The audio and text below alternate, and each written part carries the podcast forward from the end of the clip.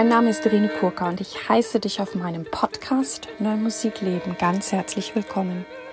Ich habe klassischen Gesang studiert und singe sehr gerne viel zeitgenössische Musik. Und wenn du gerne mehr über mich erfahren möchtest, schau bitte auf meine Webseite www.irenekurka.de.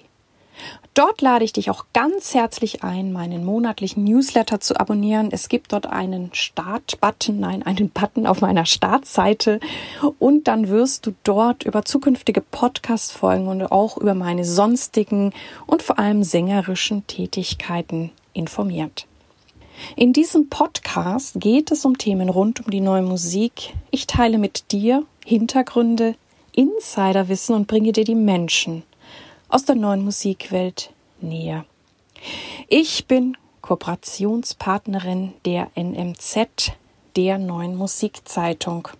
Und ja, ich möchte mich nochmal ganz, ganz, ganz herzlich für eure vielen Zuschriften bedanken, die mich ja wirklich auch aus aller Welt ähm, erreichen. Das finde ich super, super schön.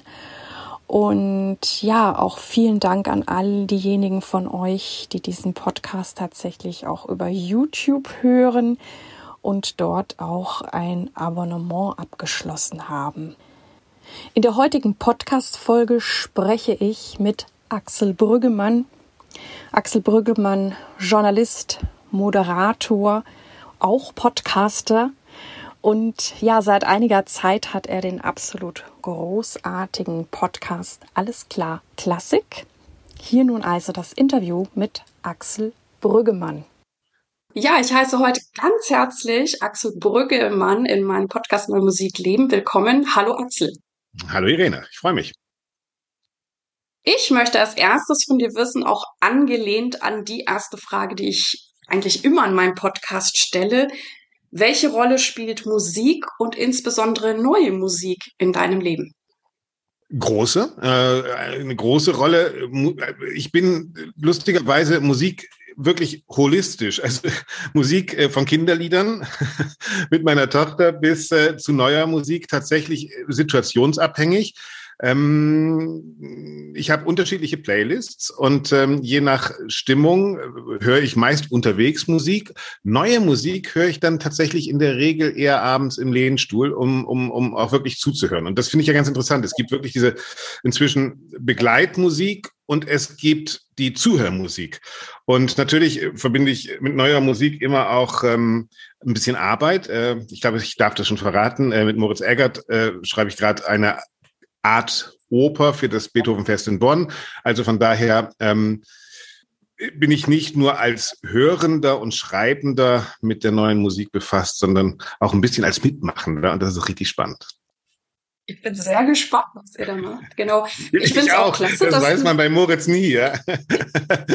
ja, aber ich finde es immer gut. Also ich habe immer sehr gute Erfahrungen mit ihm gemacht. Ja, ich, ähm, ich finde es auch interessant, dass du selber auch noch so, wie du sagst, Musik im Lehnstuhl hörst. Bei mir geht es manchmal auch so, dadurch, dass ich ja auch sehr viel mit Musik zu tun habe, dass ich auch manchmal einfach die Stille genieße.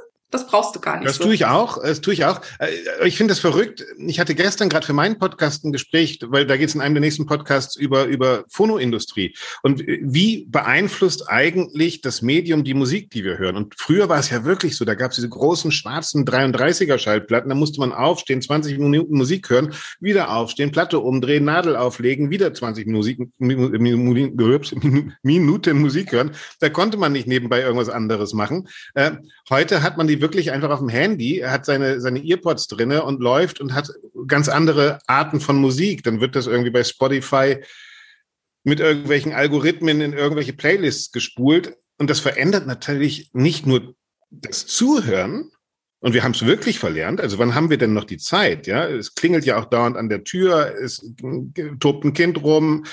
Man ist froh, wenn man abends überhaupt mal zu Hause sitzt. Dann wird man vielleicht auch gerne noch kochen oder so. Aber ich zwinge mich eigentlich dazu. Ich zwinge mich auch zum Lesen. Also ich finde, diese, diese, das ist für mich Stille. Man kann auch Stille mit Musik erleben, finde ich. Und ähm, das versuche ich mich regelmäßig zu zwingen. Und ich würde schon sagen, dass ich jeden zweiten Tag diese Stunde Musikstille habe. Ja? Und das ist das Absurde, äh, dass Stille tatsächlich eintritt beim Musik hören, weil ich höre auch meist mit Kopfhörern und dann ist die Welt da draußen weg. Ja? Dann ist die Welt still. Das ist ganz schön. Das ist wunderschön. Genau.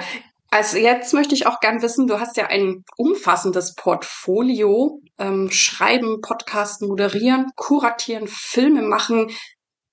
Also was machst du alles? Oder wer, wer bist du oder wo ja. ist dein Schwerpunkt? Oder wie viele? Wer bist du oder wie viele?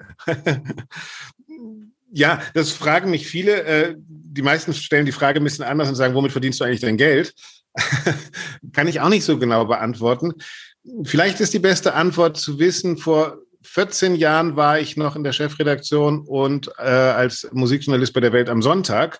Und dort habe ich dann irgendwann bewusst gekündigt, weil ich gemerkt habe, dass diese großen Strukturen ähm, einen sehr lähmen. Ich habe das sieben Jahre lang gemacht, habe das auch sehr gerne gemacht, habe da auch wahnsinnig viel gelernt und dann gemerkt, dass ich nicht der Typ für morgens um neun Büro, Redaktionskonferenz, Abstimmung, Mittagspause, Gequatsche über irgendwas und irgendwann hin und wieder nochmal was schreiben bin, sondern dass ich eher so ein Macher bin. Und ich bin tatsächlich ins Nichts gesprungen. Und alles, was du jetzt aufgezählt hast, ist in meinem Leben irgendwann dazugekommen. Als erstes fing das mit dem Fernsehen an. Willst du nicht mal hier bei Arte was moderieren? Die ersten Moderationen waren fürchterlich, waren grauenhaft. Aber man ist da so reingewachsen. Dann habe ich Filme gemacht. Das mache ich bis heute sehr, sehr gern. Also, weil es auch eine ganz andere Form von Erzählen ist, äh, Regie zu führen, sich etwas auszudenken. Das ist ein bisschen wie beim Komponieren, kennst du denn wahrscheinlich auch, ähm, dass man in der Zeitung schreibst du Texte und musst Bilder schaffen. Im Film hast du Bilder und kannst mit Texten konterkarieren, mit Musik sowieso das Gegenteil erzählen. Ein unglaublich spannendes Medium. Ich liebe es auch mit Menschen an Projekten zusammenzuarbeiten. Ich habe eben gesagt, mit Moritz Egger zum Beispiel an der Oper weil ich weiß, das ist dann ein halbes oder ein ganzes Jahr, wo man ganz intensiv mit jemandem zusammenarbeitet und dann geht man erstmal wieder eigene Wege. Man ist nicht immer so in dieser gleichen Brain-Starre drin. Ja, und so ist das eigentlich alles äh, zusammengekommen. Dann kamen Bücher dazu, dann kam äh, Zeitung versuche ich immer noch zu schreiben, dann kam das Radio dazu und das ist eigentlich auch ganz interessant, weil ich bin natürlich dahin gegangen, wo eine Nachfrage war. Und das ist in der Klassik ja auch nicht immer leicht. Wenn ich Komponist bin, muss ich meine Kompositionen verkaufen. Wenn ich Flötist bin, muss ich sehen, dass ich irgendwo flöten kann. Ich habe es da vielleicht ein bisschen leichter. Ich kann dahin gehen, wo eine Dienstleistung gefragt ist innerhalb der Klassikwelt, die ich auch anbieten kann. Und ähm, da, da gehe ich hin, wo eine Nachfrage besteht. Und das ergibt eigentlich so mein Portfolio, wie du gesagt hast. Aber ich finde es total auch mutig, so eine feste Stelle zu verlassen. Ich kann das verstehen, weil ich auch mit so festen Strukturen nicht so gut klarkomme. Aber dann das, ja, dass das Leben dich so reich beschenkt und auch ähm, ja alle deine Talente zum Ausdruck kommen. es, es bestraft manchmal auch das Leben, aber das ist ja das Tolle ich glaube, man muss für dieses Freisein auch geboren sein. Man muss dieses Risiko haben. Es ist nicht immer leicht, gerade am Anfang, also die ersten vier, fünf Jahre, wo man wirklich nicht wusste, man hatte einen guten Job, aber wusste auch, der ist in zwei Monaten vorbei. Ich mache das inzwischen so, ist vielleicht ein Tipp für alle, die freiberuflich arbeiten. Ich lasse mich nie mehr auf einen Arbeitgeber ein. Ja? Also auch wenn jetzt ein Radio kommt oder ein Fernsehsender kommt oder äh, der Podcast bei der Bertelsmann Stiftung, die sagen, ja, das und das und das und das, dann sage ich immer bei einer gewissen Summe Geld, mehr will ich von euch gar nicht, weil sonst bin ich nur bei euch. Und wenn ihr dann mich nicht mehr wollt, dann bin ich am Arsch. Und äh, deshalb ist so meine Devise als Freier und vielleicht auch mein Tipp für alle, die freischaffend sind, macht euch nicht abhängig. Und äh, dann ist man wirklich frei. Auch frei Nein sagen zu können. Und das tut manchmal sehr weh finanziell, aber es hilft einem auf die lange Frist äh, viel weiter. Das kann ich auch sehr gut verstehen. Also sowohl bei meinen künstlerischen Projekten, wo ich ja auch nicht nur einen, einen Auftraggeber habe. Und da ich ja, wie du weißt, ja auch eben diesen Podcast habe, in dem wir gerade genau. sprechen, den habe ich ja damals wirklich aus so einem inneren Antrieb gestartet. Ähm, ich wusste auch überhaupt nicht, ob man jetzt damit Geld verdienen kann oder nicht. Also ich, ich hatte keine Ahnung. Ich habe es einfach gemacht. Es hat sich zwar sehr, sehr viel daraus ergeben, aber ich merke auch weiterhin, auch wenn Leute mit bestimmten Kooperationen auf mich zukommen, genau das, was du sagst. Das Asset ist, ich kann machen, was ich will. Mir schreibt keiner was vor, ich habe keinen Chef und das ist unendlich viel wert. Genau, also, und, das, und, genau. Und irgendwie finden wir, glaube ich, immer irgendwas, um zu überleben. Ja, also uns, unsere Miete können wir für, für meine drei Zimmerwohnung kann man immer irgendwie zusammenkriegen. Ja, ähm, genau. Und ich weiß nicht, wie es bei dir ist, aber würde mich interessieren. Bei mir ist es auch so. Ich mache auch viele Sachen, wo ich kaum Geld verdiene, wo ich aber ersten Spaß habe und Leute treffe, die auch Spaß haben. Und das macht sich dann wo ganz anders wieder bezahlt. Also ich kann das ganz klar sagen. Ein Text in einer großen Zeitung, im Feuilleton, äh, bringt nicht wirklich viel Geld. Ja, man verdient da 250 Euro oder sowas für eine halbe Seite Fatz. Ja, ähm, da würde der Maurermeister nicht für kommen. Auf der anderen Seite stößt man damit vielleicht Debatten an, die gesehen werden und es bezahlt woanders wieder. Also, und wenn es vielleicht auch gar nicht bezahlt in Form von Geld, sondern in Form von, von Beziehungen, von, von Gesprächen, von Input, ist das auch eine gute Bezahlung. Also von daher, so wird es bei deinem Podcast wahrscheinlich auch sein. Du, du, du triffst einfach wahnsinnig viele Leute. Ja? Ja, also es ist, äh, wie du sagst, es, äh, manches finanziert sich dann irgendwie schwer und auch gerade jetzt bei dir zu hören. Ich meine, du bist ja mega erfolgreich und Fernsehen und alles und dass sich das dann auch äh, ja irgendwann lohnt oder sich so, so genial fügt. Und beim Podcast habe ich es halt immer wieder gemerkt, wenn auch Leute versucht haben, mich da irgendwie auch auf was festzunageln oder eine Kooperation und wie du sagst, mir auch vielleicht Geld geboten haben und ich mir denke, ja, aber dann kann ich nicht mehr machen, was ich will. Und das ist halt genau. viel, viel mehr wert. Ich entscheide, wer reinkommt. Ich entscheide, worüber wir reden. Ja. Und das ist, das ist super. Und das haben manche Leute, die jetzt auch in so festen Strukturen sind, die vielleicht dann zwar ein Riesenhaus hinter sich haben, die haben das nicht. Die ja. haben meistens immer noch einen Chef, der ihnen dann sagt, ja, Nee, das mal lieber nicht. Ja, ja darüber können sie schon. und ich glaube, das müssen wir uns in der Musik ja auch fragen. Was ist eigentlich noch wert? Also wohin geht das alles? Und ich glaube, es wird immer wichtiger, eine Haltung zu haben, eine, einen straighten Weg zu haben, eine, eine, eine, eine Unabhängigkeit tatsächlich zu haben, also Freiheit zu haben. Ich weiß das noch, nach der Welt am Sonntag bin ich zum Crescendo gegangen und war da einige Jahre in der Chefredaktion. Da ging es gerade nicht gut. Und ähm, der Winnie Hanuschik, der Herausgeber, hat gesagt, du kannst machen, was du willst. Und ich habe gesagt, wir schaffen erstmal ab, dass man Titelseiten kaufen kann. Ja, also wir bezahlen was und dann machst du über unseren Sänger irgendwie. Und dann haben wir das Ding so richtig in den Keller gerockt. Ja, aber haben dann so viel Atem gehabt, das auch ein halbes Jahr machen zu können, um dem ganzen Inhalt zu geben. So. Und nach einem halben Jahr haben alle gemerkt, oh, ist ja cool dabei zu sein. Das ist, die machen ja was ganz anderes. Und plötzlich war man interessant und plötzlich finanzierte sich das Ding auch wieder. Und ich kann nur an jeden appellieren, auch an jeden, der Kunst macht, an jedes Orchester, an jeden Komponisten, an jeden Musiker. Ähm, das ist meine Erfahrung. Be straight, ja. Also mach das, was du willst. Und entweder kannst du damit leben und davon leben oder dann eben auch nicht. Da muss man es aber einsehen. Aber bevor man sich dann irgendwie zur Hure von irgendwas macht, wo man nicht hintersteht, da wirst du nicht glücklich und langfristig ist das auch nicht lukrativ.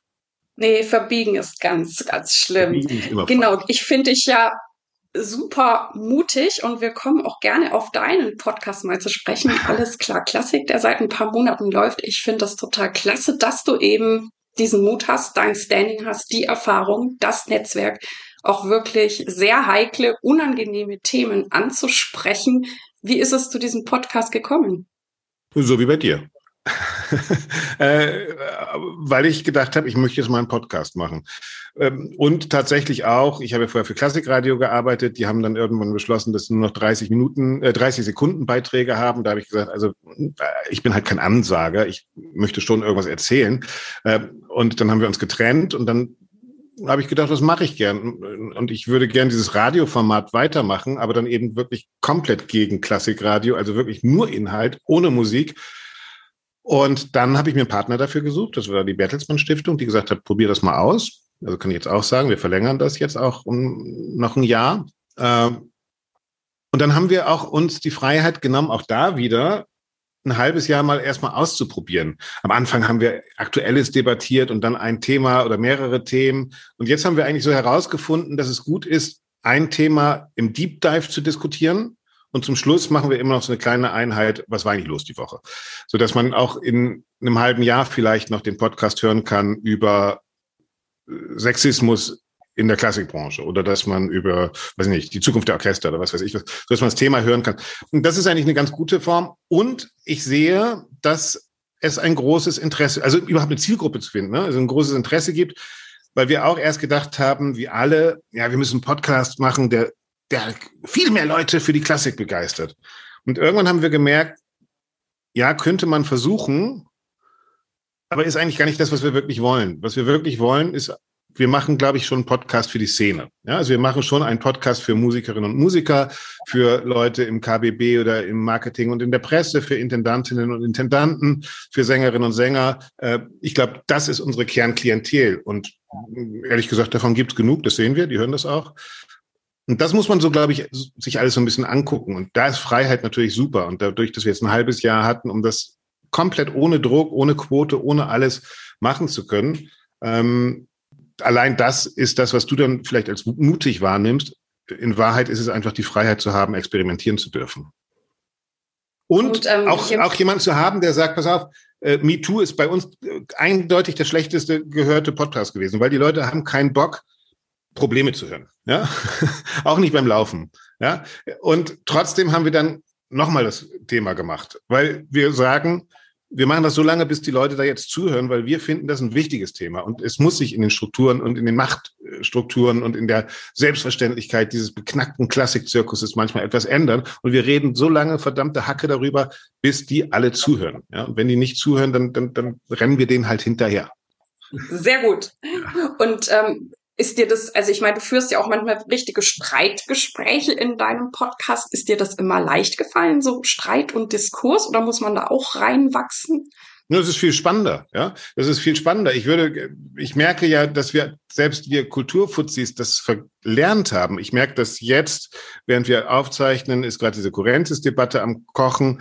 Und ich merke, dass ein großes Establishment von Intendanten Ten in dem Fall äh, in der Regel, die sich dann auch vernetzen, sehr getroffen sind, aber überhaupt gar keinen Dialog suchen in einer Diskussion, die ich sehr wichtig halte zu diskutieren. Also wie, wie hält man es denn? Warum bin ich dagegen, dass Kurenzis gerade auftritt? Ja nicht, weil er, äh, weil ich von jedem eine Gesinnungsprüfung will. Man wird dann so in Schubladen, ja, der will Gesinnungsprüfung. Nein, ich will keine Gesinnungsprüfung von allen Russinnen und Russen. Ich will Leute, die finanziell und ideologisch abhängig vom System Putin sind, äh, abgeklärt haben, auf welcher Seite stehen die. So, da würde ich gerne eine Diskussion führen, sehe aber, dass es in der Klassik sehr verbreitet ist, hinterm Rücken irgendwie Sachen klar zu machen. Und ich habe dann in einem meiner letzten Podcasts den Liesmann, das ist ein Philosoph, der eigentlich für die Salzburger Festspiele Hinterhäuser und Kurrenzis geredet hat, auch angerufen, weil das war der einzige, den ich greifen konnte, um zu sagen, dann lass uns das doch bitte öffentlich diskutieren. Lass doch die Leute entscheiden. Ich bin ja, ich bin ja auch nicht die moralische Instanz und der klassische Gerichtshof, sondern das ändert sich ja auch. Es gibt, ich glaube auch nicht mehr an den Klassik-Papst. Ich glaube auch nicht mehr daran, dass es einen Menschen gibt, der sagt, das ist gut oder das ist schlecht, sondern der Streit und die Debatte ist doch das, was unsere Kunst überhaupt ausmacht. Also wir haben das in Bayreuth damals gemacht, diese Bayreuth-Show, wo wir in der Pause in Bayreuth auch mit Künstlerinnen und Künstlern geredet haben, gesagt haben, ey, dieser Akt war jetzt aber nicht so richtig cool, ne? Und die gesagt haben, nee, weil das war so, weißt du eigentlich, dass das gerade 43 Grad auf der Bühne hat. Das ist wahnsinnig schwer. Und plötzlich sagen alle, okay. Ne? Das war das erste Mal, werde ich nie vergessen, äh, ich habe fünf oder sechs Jahre lang die Opern, äh, die, die Kinoproduktion der Bayreuther Festspiele im Kino übertragen und irgendwann war Sebastian Baumgarten mit diesem äh, Trist, äh, Tannenhäuser in der Biogasanlage. Und da habe ich zu Katharina Wagner gesagt, Katharina, ich kann das nicht, ich kann nicht da stehen und sagen, hallo, guten Abend, das ist wieder ein toller Tannenhäuser heute. Das ist einfach scheiße. Und da hat Katharina gesagt, ja super, dann sag das doch. Und dann nimmst du in der Pause den Baumgarten und diskutiert ihr das aus. Und das war für mich eine Initialzündung, weil da haben die Leute plötzlich zugehört. Es ist nicht jeder Opernabend gut, es ist nicht jedes Konzert gut, es ist auch langst nicht jede Komposition gut, sondern sie ist höchstens gut darüber diskutieren und streiten zu können. Ja? Und wenn wir das wieder pflegen, dann beleben wir, glaube ich, auch unsere Kunst. Mhm. Ich habe aber auch mitbekommen, ich glaube über Facebook oder so, dass, dass du ja durchaus auch für diesen Podcast angegriffen wirst. Das heißt, du hast schon eine dicke Haut oder kannst das offensichtlich handeln. Ja, das ist nicht ist immer ja meistens leicht. auch ein gutes Zeichen, weil dann ähm, bewegt man ja oder erregt auch was, wenn Leute reagieren. Aber es ist trotzdem nicht leicht, je nachdem, was da kommt. Ne? Ja, man, man braucht ein gutes Umfeld. Ja, das ist ja tatsächlich so. Also jetzt gerade mit dieser Russland-Diskussion, wo ich mich relativ klar positioniert habe, auf welcher Seite ich da stehe, ähm, merke ich, dass es da Angriffe gibt, die auch, die man, also ich merke, das habe ich schon einmal erlebt in dieser Rattle-Geschichte vor 15 Jahren oder sowas, was ein Shitstorm ist. Und ich glaube, jemand, der nicht weiß, was ein Shitstorm ist, der kann das gar nicht nachvollziehen. Und du brauchst dann irgendwie eine Homebase, in der du sagen kannst, warte mal, 21, 22, 23. glaube ich eigentlich wirklich noch an das, was ich sage? Ist es wirklich so wichtig, das dafür zu machen? Liege ich richtig aus meinem Gewissen? Und wenn du das alles mit Ja beantworten kannst, dann kannst du auch wieder rausgehen und dann kannst du auch den Shit irgendwie wieder aus, aus, aus den Augen wischen und weitergehen. Und ich glaube, das passiert ganz oft in unserer Mediengesellschaft nicht mehr, sondern das ideologisiert sich, es gibt kein Inhalt mehr, es gibt keinen Rückhalt mehr, sich selbst zu befragen, zu reflektieren. Und das ist wichtig. Und ja, da muss man ein bisschen standhaft sein, aber ich glaube, wenn du regelmäßig, genau wie mit dem Musikhören am Anfang, dich zurückziehst und sagst, ist das noch das, was ich will? Bin ich das noch überhaupt? Dann kannst du auch wieder rausgehen und kämpfen. Ja. Also du musst für das stehen, ja. was du machst. Du ja auch. Also eine Komposition, da können zehn Kritiker sagen, das ist aber scheiße. Wenn du aber weißt, nee, das, das will ich sagen, dann ist die auch irgendwie richtig. Oder du sagst, ja, stimmt, da haben die ein bisschen recht. Bei der nächsten mache ich das, berücksichtige ich das und so. Mhm. Ja. ja. Und wenn wir jetzt so ähm, auf dein Leben gucken, gibt es etwas, was du noch unbedingt machen möchtest oder umsetzen möchtest? Du hast ja schon so viel gemacht ich würde gerne mal richtig unabhängig sein. Also auch so ganz frei, ja, von, von allem. Äh, momentan ist das halt immer auch noch Arbeit. Ja. Ich muss schon noch sehen, dass ich damit überlebe und so. Ähm, was ich dann machen würde, das weiß ich aber auch gar nicht so genau. Ja, aber ich würde gerne mal, ich würde gerne mal, also gerade in solchen Situationen, wo du sagst, man wird so viel angegriffen, man stellt sich da auch hin, weil man auch denkt, die Klassik ist gerade in einem gigantischen Umbruch. Ja, es gibt ganz viele alte Kräfte, die etwas bewahren wollen, die auch noch in den Machtstrukturen sitzen. Und ich finde, wir sehen das Publikum kommt da aber nicht mehr mit, sondern da werden sozusagen, ich vergleiche das immer so mit, der, der Klassikzug ist eigentlich schon in die Kurve gefahren und nur ein Abteil ist noch so ein Orient-Express-Abteil, so mit, mit goldenen Dings und so, äh, und mit ganz viel Kaviar und, und so. Da sitzen so alte Opas drinne und denken, sie fahren noch, aber die gucken gar nicht mehr aus dem Fenster und sehen gar nicht, dass die schon auf dem Abstellgleis stehen. Und das ist wie beim großen Fressen, diesem tollen Film. Die werden jetzt so einer nach dem anderen sterben und, und keiner wird mitkriegen, dass sie eigentlich tot sind. Ja? So. Und die anderen fahren schon längst woanders lang. Und immer fahren ist wahnsinnig anstrengend. So, das ist eigentlich, was ich sagen will.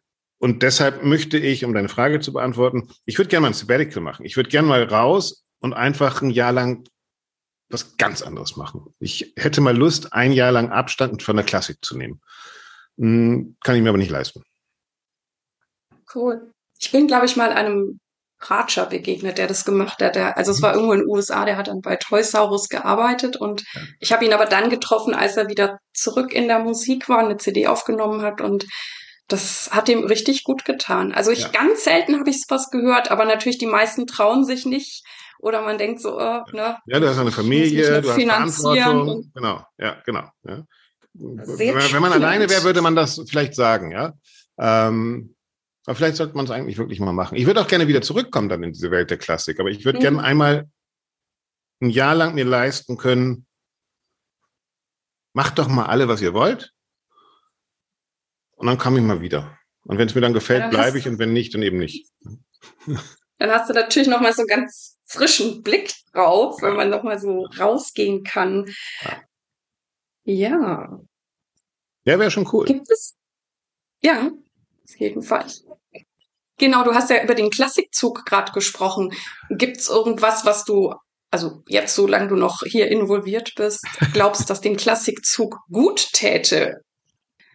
Ich glaube, es gibt wahnsinnig viel, was dem Klassikzug gut tut. Und ich gehöre, auch wenn ich ganz viel bekrittel, auch in meinem Newsletter bei Crescendo oder sowas, ähm, äh, jetzt zu den Optimisten. Ja, also nur der Optimist kann auch kritisieren und Altes über Bord schmeißen. Ich glaube, dass in der Klassik gerade so wahnsinnig viel Gutes passiert, ähm, dass wir lernen und gezwungen werden, wieder mit den Menschen in Kontakt zu treten, dass es keine Selbstverständlichkeit mehr ist, dass Klassik in unserem Alltag ist, dass es nicht mehr normal ist, dass man ein Abo bucht. Kann man alles sagen, oh Gott, die gute alte bürgerliche Welt geht unter. Man kann aber auch sagen, geil, endlich sind diese ganzen Konventionen mal weg und wir können wieder direkt anknüpfen an Menschen, die verstehen, was wir machen und etwas davon haben, was wir machen.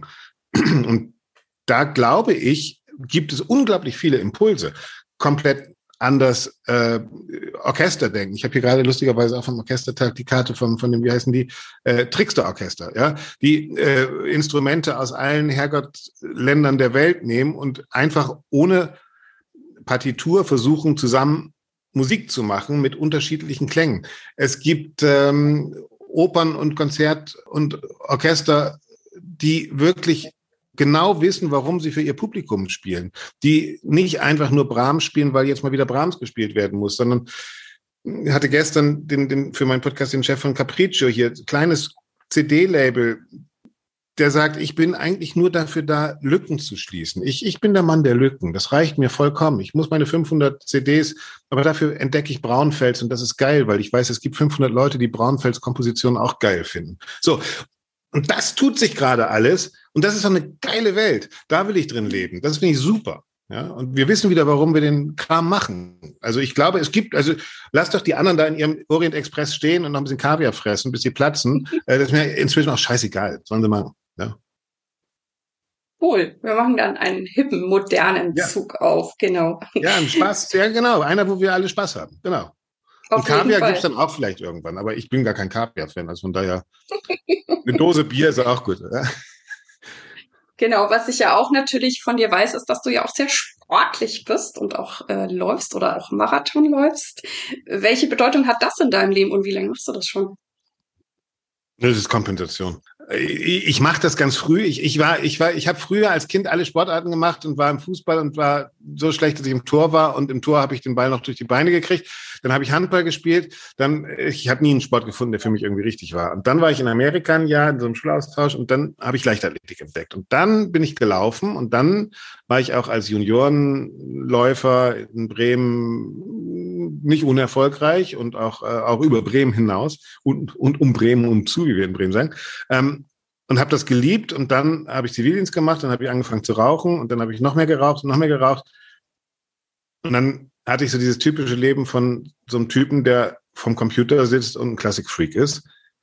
Und vor, ich glaube, sieben oder sechs Jahren habe ich gesagt, das kann so nicht weitergehen. Und dann habe ich wieder angefangen, langsam zu laufen. Und da habe ich entdeckt, dass das für mich auch so ein Raum ist, von dem du eben geredet hast. Ähm, ein Raum der Stille, ein Raum, wo ich meinen Atem höre, ein Raum, es geht da gar nicht mehr um, ich bin 50, ich ich werde jetzt keinen Marathon mehr in, in drei Stunden laufen, aber die Zeit, sich zu nehmen, jeden Tag oder jeden zweiten Tag versuche auf jeden Fall eine oder anderthalb Stunden nur für sich zu sein und nur mit seinem Körper zusammen zu sein und den auch an eine Grenze zu bringen, das ist ein ziemlich geiles Gefühl. So, das ist so, das ist so ein,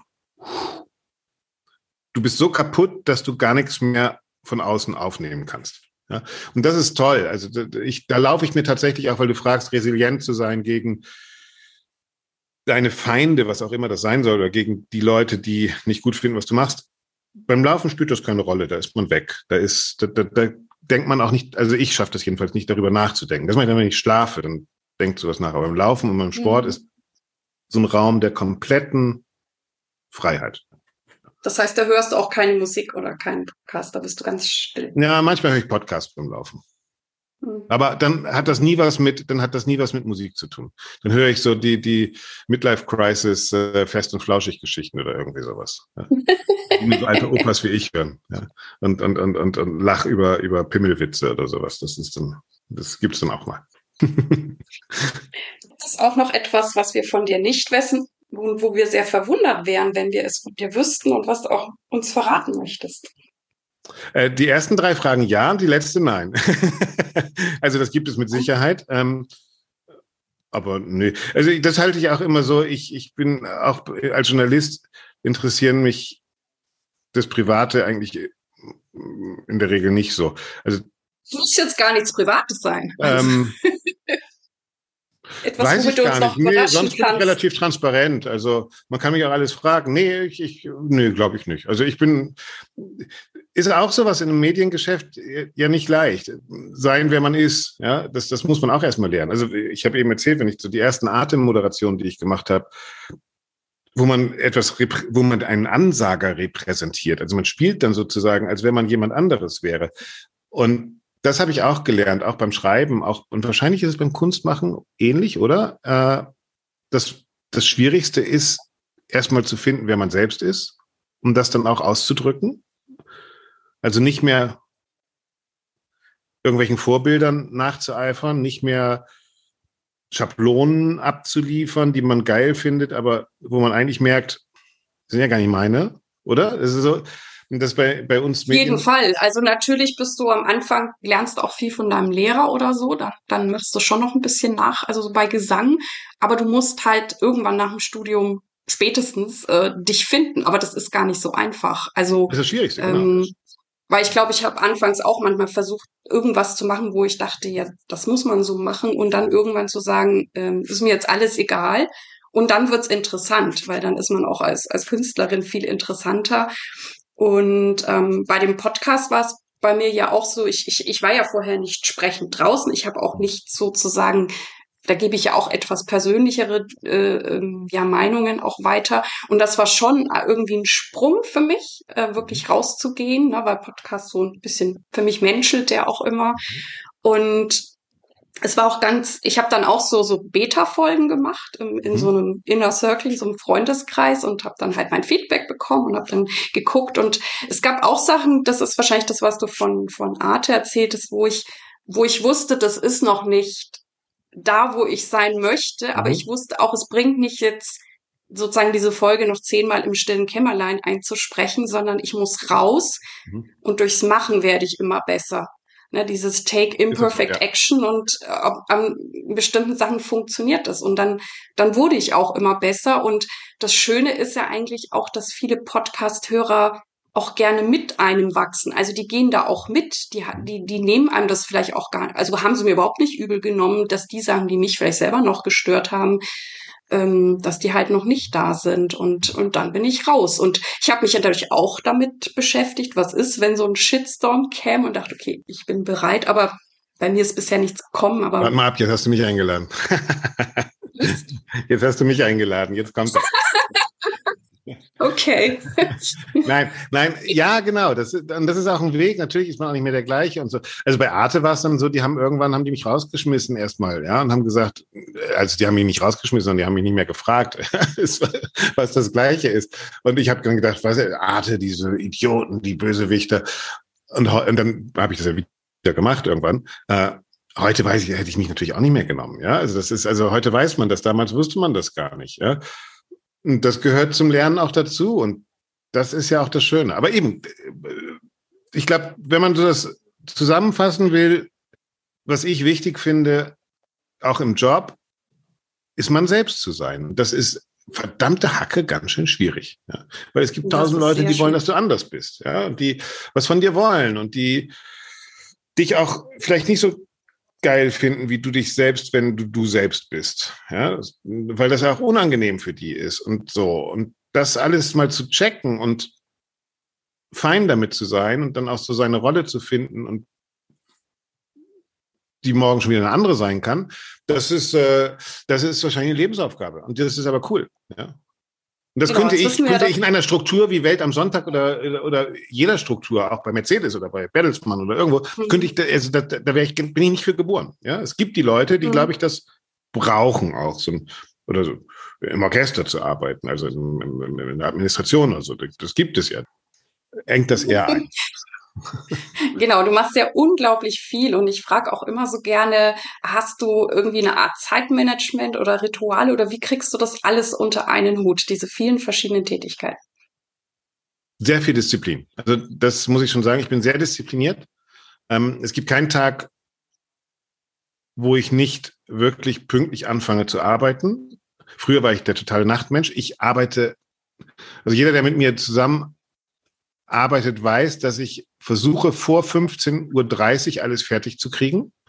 Nach 15.30 Uhr bin ich kaum erreichbar, weil in der Regel hole ich meine Tochter da aus dem Kindergarten. Und dann bin ich auch mit der auf dem Spielplatz. Punkt. Fertig aus. Wenn was überbleibt, mache ich es dann abends noch ein bisschen. Ich versuche mir Wochenenden zu nehmen. Ich bin leider so schlecht darin, Urlaub langfristig vorzuorganisieren. Ich habe kaum Urlaub. Äh, aber ich versuche tatsächlich arbeitsfreie Momente am Tag zu haben. Und das ist auch wichtig. Und man kann wahnsinnig viel schaffen von 8 Uhr morgens bis 15 Uhr.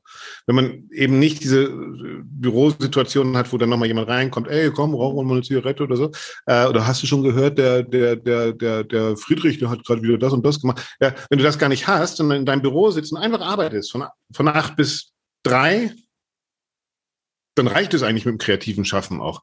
Mehr, mehr geht dann auch nicht. Also äh, Richard Strauss hat ich glaube, nur bis zwölf gearbeitet. Ja. Man töte dieses. Und dann hat er Karten gespielt, Suppe gegessen und morgens um acht hat er geschrieben, Vibe. Ja, so. Und, äh, und das, das ist mein Time Management. Also ich versuche, ich versuche diszipliniert zu sein, aber unbedingt ganz ernst zu nehmen. Äh, Zeit ohne Arbeit und da hilft natürlich Familie. Klingt richtig gut. Wofür bist du derzeit dankbar? Für alles, was tatsächlich mit meinem privaten Leben zu tun hat. Also dankbar für Familie, dankbar für Gesundheit. Ich hatte die letzten zehn Jahre die schönsten Jahre meines Lebens und dafür bin ich dankbar. Und wäre auch cool, wenn die noch, noch ein paar Jahre weitergehen. Ja. Natürlich, noch paar Jahrzehnte. Whoever is responsible, ähm, so wie jetzt kann weitergehen. Ja. Würde ich sofort unterschreiben. Und wer oder was hat dich am meisten inspiriert? In unterschiedlichen Phasen unterschiedliche Menschen.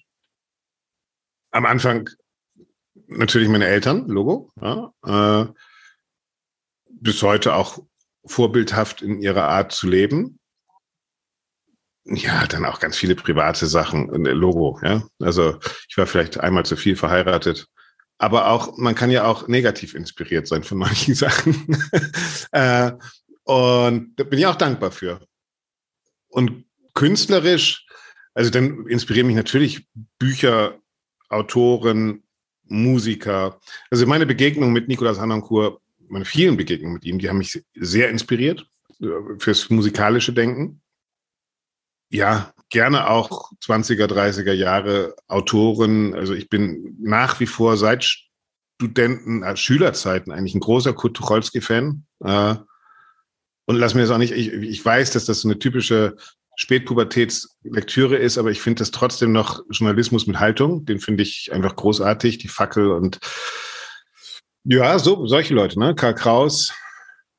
Immer wenn es Ärger gibt, äh, habe ich auch schon ein paar Mal als Überschrift genommen äh, und meine, meine, äh, die Leute, die, die an deren Selbstverständlichkeit ich so wackel, ähm, mag ich den Satz, was trifft, trifft zu. Ja? von Karl Kraus. Das äh, beobachtet man immer wieder in der Welt. Ja, gibt viele Menschen. Äh, ehrlich gesagt, auch ganz viele Leute, die einfach, denen man einfach so begegnet, inspirieren mich. Ähm, in meinem Lieblingsrestaurant der Kellner. Ja, also das sind auch Leute, die es schaffen, mit jedem zu reden, mit jedem, für jeden. Also ach, es gibt tausend Leute, die einen inspirieren. Ich, das, das würde ich gar nicht auf einzelne Personen. Sportler, also ganz viele Leute. Und was bedeutet für dich Erfolg? Glücklich zu sein. Mit all den Komponenten, die man im Leben so hat. Ja. Also Erfolg ist für mich keine Kategorie des Berufes. Mhm. Ist für mich auch in Interviews und in Gesprächen, mit wem ich da rede, ist mir eigentlich, also was der ist, qua Amt oder qua Job, ist mir eigentlich egal. Äh, ich bewundere Menschen, die eine Haltung haben und mit dem, was sie tun, egal ob es Kampf ist oder nicht Kampf ist, wissen, das ist das, was sie tun müssen und es geht nicht anders. Und das sind Leute, mit denen ich mich gerne unterhalte und dann gibt es auch diese Erfolgs, also Erfolg, ich kann eigentlich mit Erfolg gar nicht so viel anfangen. Also, weil Leute würden sagen, Chefredaktion Welt am Sonntag, was willst du mehr im Journalismus? Aber soll ich das, hätte ich das die letzten 15 Jahre machen sollen? Wäre ich dann erfolgreich gewesen? Nee, also das Erfolg ist für mich keine Kategorie eigentlich. Ja, ich verstehe das gut. Ich komme da auch immer wieder auf diese inneren Werte mit Glück und inneren Frieden. Ja. Und das ähm, ist, ja, also raus aus irgendwelchen Hasseln und irgendwas irgendwem beweisen müssen. Ja, Erfolg ja, heißt ja auch immer ankommen. Ja, das, also, und das haben wir ja gelernt. Man kommt halt nicht an. Ja? Und es gibt Zeiten, da fehlt dir die Kohle, dann hast du wieder Kohle, dann fehlt dir was anderes. Also, ach, das, nee, da, da, da mache ich mir auch gar keine Gedanken mehr drüber. Also, let's float. Also, das, das, das, das ist mir egal. Also, ich habe auch kein Ziel. Also es ist nicht so, dass ich sage, ich will in drei Jahren das und das. Ne? Das, nee, das kommt schon. Kommt zu dir genau. Was treibt dich an? Begeisterung. Begeisterung äh, für, für das, was ich, was mich interessiert. Begeisterung zu begeistern. Ich, ich finde es auch toll, gemeinsam begeistert von was zu sein. Also mit einem guten Menschen in ein Konzert zu gehen und danach darüber zu diskutieren, finde ich super. Ähm, ja, mich treibt schon, klingt jetzt auch sehr pathetisch, aber mich treibt schon auch so ein bisschen Gerechtigkeit und äh, ich will jetzt nicht Ideologie sagen, aber äh, ein Wertesystem an. Also ich, ich, ich möchte schon, dass die Welt, von der ich umgeben bin und in der ich mich bewege, eine Welt ist, die irgendwie, ja, irgendwie cool miteinander ist, wo, wo jeder irgendwie den anderen schätzt und das sein lässt und so. Und dafür kämpfe ich dann auch gerne. Ja, also das, das in der Klassik, das treibt mich schon an. Ich, ich finde es, ich finde, es gibt da viele Strukturen, die ich gerne nicht haben würde, wenn ich weiter in dieser Welt leben soll. Ja. Und die treiben mich auch an, die ein bisschen zu ärgern und so lange zu ärgern, bis sie sagen, okay, ich hau schon ab. Ich ähm, habe auch immer ein, eine, wie soll ich sagen, Bewunderung oder auch Zuneigung zu Menschen. Ich sage immer, die auch bereit sind, das Spiel zu ändern und nicht nur das Spiel mitzuspielen. Und da bist du definitiv jemand. Ich weiß auch an dieser Stelle nochmal auf deinen großartigen Podcast hin, alles Kalori Klassik. Wir ja. werden das natürlich auch in die Shownotes setzen. Da kann man dann wirklich über all diese Themen auch noch mehr erfahren und was auch immer du mir für die Shownotes noch geben möchtest. Wir sind also bei der letzten Frage und ähm, obwohl du uns schon so viele tolle Tipps gegeben hast, ähm, möchte ich dich fragen, welchen Tipp möchtest du jungen KünstlerInnen geben? Sich nicht vom Erfolg verführen zu lassen. Das ist, glaube ich, ganz wichtig. Und was ich beobachte, egal ob es junge Journalistinnen und Journalisten oder Musikerinnen und Musiker sind, ja, kein Klischee hinterher zu laufen und nicht, äh, nicht etwas zu machen, weil man es so macht, sondern tatsächlich sich immer bewusst zu sein. Ich glaube, das ist der einzige, der einzige Schlüssel. Warum mache ich zu diesem Zeitpunkt genau das für wen? Macht es Sinn, was ich tue? Und wenn ich diese Frage mit Ja beantworten kann, dann macht's. Ja? Äh, und natürlich braucht man Netzwerke, natürlich braucht man irgendwelche Leute, mit denen man das zusammen machen kann und, und Kumpels und so. Aber grundsätzlich sollten wir uns immer fragen, ist das eigentlich richtig, was ich hier gerade mache? Weiß ich, für wen ich das mache? Oder, also man kann ja auch Sachen für sich machen, aber dann soll man auch nicht sagen, man will auf die Bühne, weil dann kann man das für sich machen. Ja? Ist ja eine kommunikative Art von Kunst oder Journalismus oder so. Also das ist für mich ganz wichtig. Ähm, für wen macht ihr das? Warum macht ihr das? Und warum genau das an dem Ort? Ist bei ganz vielen Orchestern zum Beispiel sehe ich das. Ich glaube, da sitzen ganz oft Leute rum, die leidenschaftliche Musiker sind, aber eigentlich gar nicht wissen, jetzt schon wieder Beethoven 3 mit dem da vorne. Warum, warum nochmal genau machen wir das jetzt? Das Abo ist auch nur halb ausverkauft. Komisch, komisch, komisch. So. Und diese Zustände von wir machen was, weil es immer so war, oder wir machen das, weil es ist die Mailänder Skala oder so, äh, oder wir machen das, weil das ist die Staatsphilharmonie Rheinland-Pfalz oder keine Ahnung, das ist immer scheiße. Sondern der Tipp ist, sich regelmäßig zu befragen, weiß ich eigentlich, was ich tue, für wen und warum. Dann, glaube ich, geht der Weg von allein. Ja, vielen, vielen Dank. Also ich habe das Gespräch sehr, sehr genossen und ähm, danke, dass du dir die Zeit heute für mich und meinen Podcast genommen hast. Und ich wünsche natürlich ähm, gutes Gelingen mit allen Vorhaben und auch, dass wir einen richtig hippen, modernen Klassikzug ähm, erschaffen. Vielen Dank. Der rollt schon, der rollt, der rollt. Vielen herzlichen Dank. Äh, es war eine Freude. Dank dir. Dies war also das heutige Interview und ja, ich bin wie immer sehr dankbar für meinen wunderbaren Gast. Ich hoffe, du konntest viel für dich mitnehmen und es hat dich inspiriert und ich freue mich auf deine Ideen, Anregungen und E-Mails oder auch über Facebook. Vielen Dank, dass du bei mir eingeschaltet hast. Ich hoffe, es hat dir gefallen und dich inspiriert und ich freue mich sehr, wenn du dir Zeit nehmen kannst, meinen Podcast deinen Freunden und Kolleginnen weiter zu empfehlen oder dir sogar etwas extra Zeit nimmst und diesen Podcast eine gute Bewertung auf iTunes abzugeben. Ich danke dir. Dir alles Gute. Lebe deine Musik, lebe dein Leben und bis zum nächsten Mal, deine Irene.